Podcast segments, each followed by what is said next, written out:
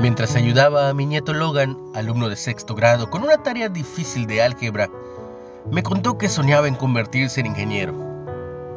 Cuando terminamos de deducir qué hacer con las X y con las Y, en la tarea dijo, ¿acaso voy a usar esto alguna vez?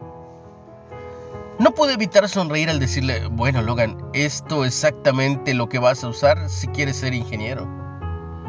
No se había dado cuenta de la relación entre las matemáticas y su ansiado futuro. A veces así vemos las escrituras. Cuando escuchamos sermones y leemos ciertos pasajes, quizá pensamos, ¿acaso voy a usar esto alguna vez? ¿Me pasará a mí? Eso solo le pasaba a la gente de la Biblia. El salmista David tenía algunas respuestas.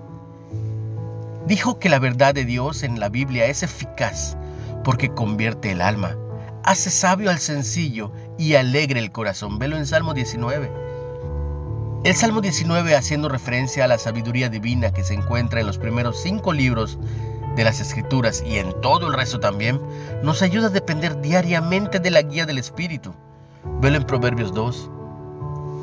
Sin las escrituras, careceríamos de la guía vital que Dios nos ha provisto para conocerlo a Él y a sus caminos. ¿Por qué estudiar la Biblia?